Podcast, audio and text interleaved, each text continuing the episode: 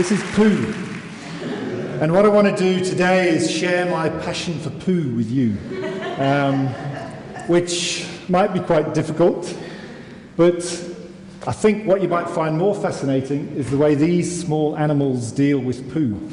So this animal here has got a brain about the size of a grain of rice, and yet it can do things that you and I couldn't possibly entertain the idea of doing. And basically, it's all evolved to handle its food source, which is dung.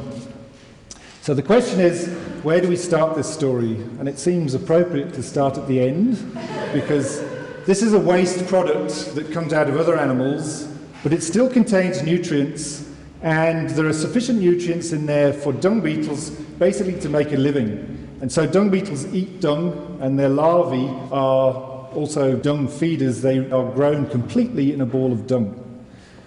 Within South Africa, we've got about 800 species of dung beetles. In Africa, we've got 2,000 species of dung beetles. And in the world, we have about 6,000 species of dung beetles. So, according to dung beetles, dung is pretty good. Um, but unless you're prepared to get dung under your fingernails and root through the dung itself, you'll never see 90% of the dung beetle species because they go directly into the dung, straight down below it, and then they shuttle back and forth between the dung at the soil surface and a nest they make underground. So, the question is, is how do they deal with this material? And most dung beetles actually wrap it into a package of some sort. 10% of the species actually make a ball. And this ball, they roll away from the dung source usually bury it at a remote place away from the dung source, and they have a very particular behavior by which they are able to roll their balls. So this is a very proud owner of a beautiful dung ball. You can see it's a male because he's got a little hair on the back of his leg there, and he's clearly very pleased about uh, what he's sitting on there. And then he's about to become a victim of a vicious smash and grab. And this is a clear indication that this is a valuable resource. And so valuable resources have to be looked after and guarded in a particular way. And we think the reason they roll the balls away is because of this, because of the competition that is involved in getting hold of that dung. So this dung pat was actually, well, it was a dung pat 15 minutes before this photograph was taken, and we think it's the intense competition that makes the beetles um, so well adapted to rolling balls of dung. So what you've got to imagine here is this animal here moving across the African veldt. Its head is down, it's walking backwards. It's the most bizarre way to actually transport your food in any particular direction. And at the same time, it's got to deal with the heat. This is Africa, it's hot. So what I want to share with you now are some of the experiments that myself and my colleagues have used to um, investigate how dung beetles deal with these problems. So watch this beetle, and there's two things that I would like you to be aware of. The first is how it deals with this obstacle that we've put in its way. See, it does a little dance, and then it carries on in exactly the same direction that it took in the first place It'll dance, and then heads off in a particular direction. So clearly, this animal knows where it's going and it knows where it wants to go. And that's a very, very important thing. Because if you think about it, you're at the dung pile, you've got this great big pie that you want to get away from everybody else, and the quickest way to do it is in a straight line. So we gave them some more tasks to deal with. And what we did here is we turned the world under their feet. And watch its response.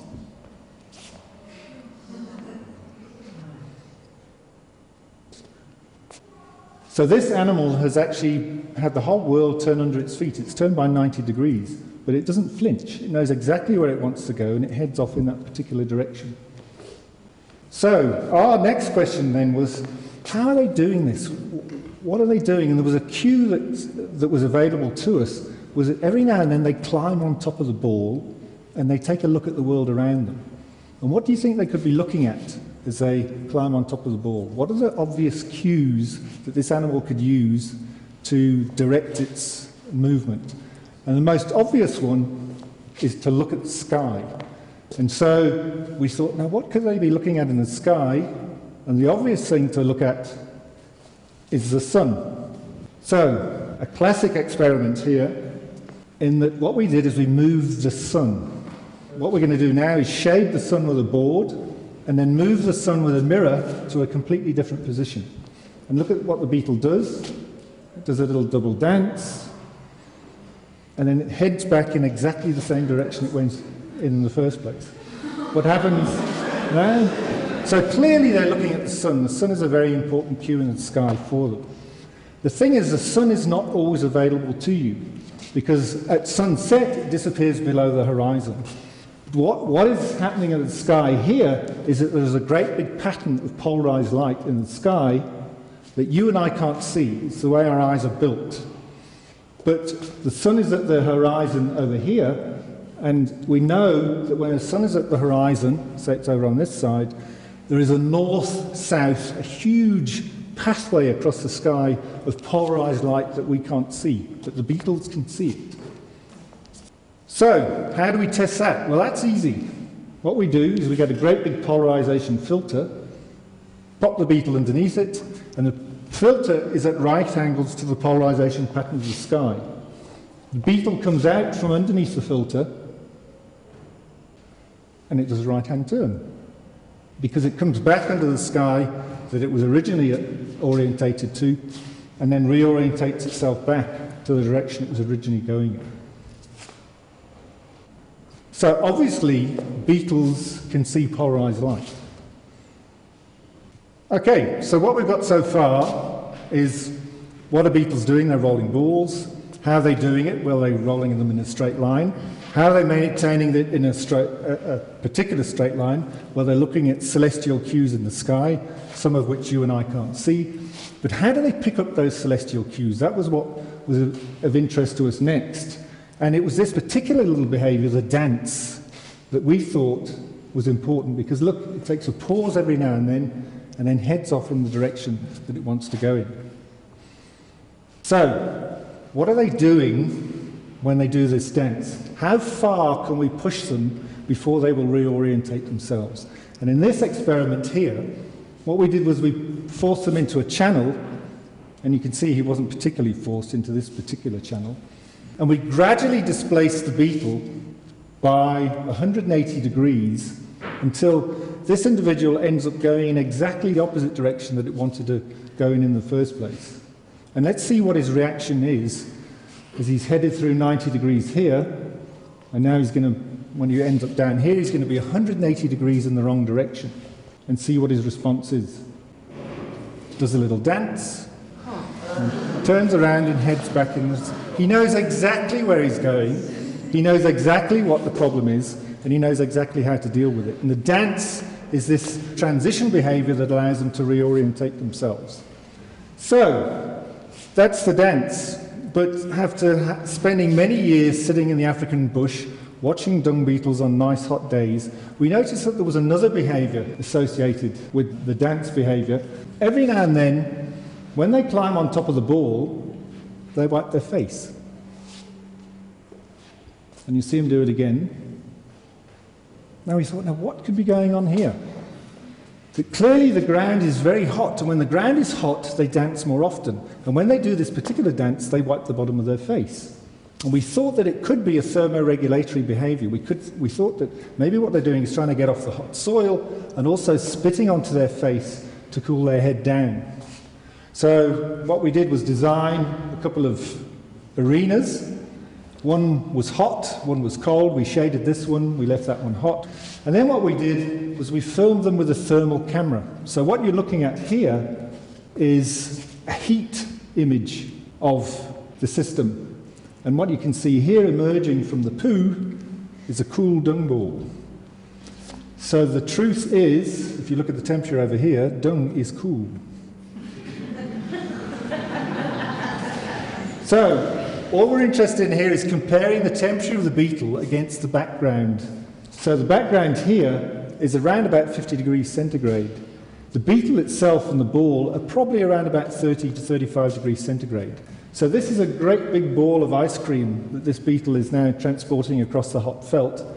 It isn't climbing, it isn't dancing, because its body temperature is actually relatively low. It's about the same as yours and mine. And what's of interest here is that little brain is quite cool. But if we contrast now what happens in a hot environment, look at the temperature of the soil. It's up around 55 to 60 degrees centigrade. Watch how often the beetle dances. And look at its front legs. They're roaringly hot.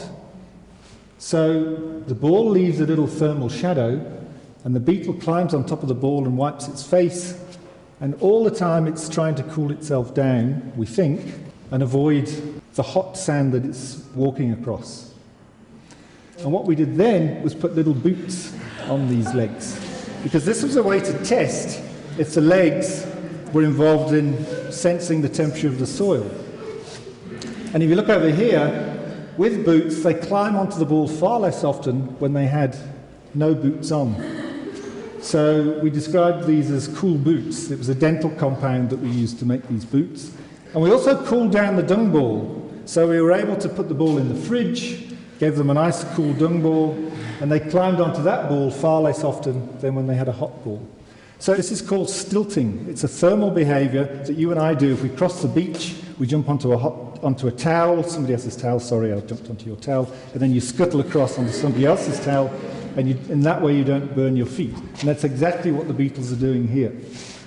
However, there's one more story I'd like to share with you, and that's this particular species. It's, a, it's a, from a genus called Pachysoma. There are 13 species in the genus, and they have a particular behavior that I think you will find interesting. This is a dung beetle. Watch what he's doing. Can you spot the difference? They don't normally go this slowly, it's a slow motion. But it's walking forwards and it's actually taking a pellet of dry dung with it. Uh, this is a different species in the same genus, but exactly the same foraging behavior. There's one more interesting aspect of this dung beetle's behavior that we found quite fascinating, and that's that it forages and provisions a nest.